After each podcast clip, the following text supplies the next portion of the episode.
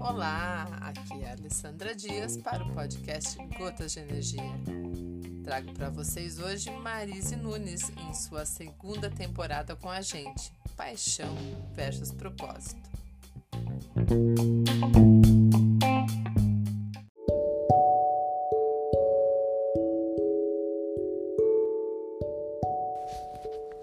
Bom dia para todos vocês. Desejo a todos um excelente 2022.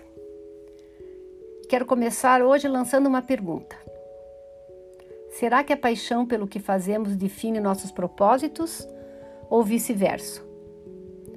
Lembrei de duas histórias que me fizeram pensar sobre isso. Então, a primeira. Eu conheci uma senhora que já tinha uma saúde bem debilitada e que cuidava da filha especial. Ela parecia tão frágil que sempre que eu, que eu a via, eu encontrava com ela, achava que ela não conseguiria dar conta por muito mais tempo da luta que ela travava todos os dias para que a filha estivesse bem. Mas passaram-se muitos anos e ela sempre do mesmo jeitinho, que aos meus olhos parecia frágil, mas que constatei que lá no íntimo ela era provida de uma força incrível que a fazia superar todas as suas limitações físicas.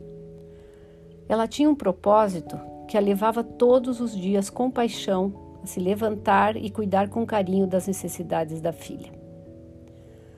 Outro caso de paixão e propósito é de uma freira chamada carinhosamente pelos triatletas de Freira de Ferro. Seu nome é Madonna Butter. Quem pratica triatlon com certeza já ouviu falar dela. É uma pessoa humilde, caridosa, forte, que tive o privilégio de conhecer.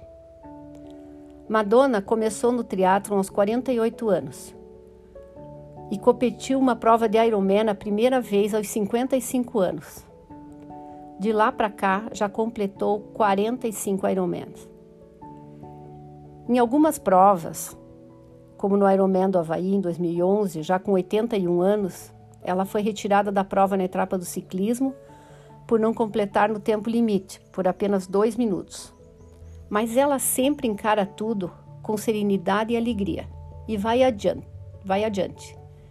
Tanto que no ano seguinte, em 2012, já aos 82 anos, foi a mulher mais velha a completar um Ironman no Canadá com o tempo de 16 horas e 32 minutos.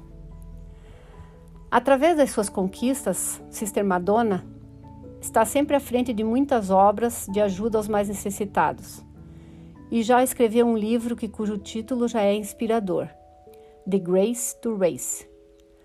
O propósito dela, competindo nessas provas, é inspirar pessoas, arrecadar fundo aos necessitados e fazer o que ela ama, que é a prática do triatlo.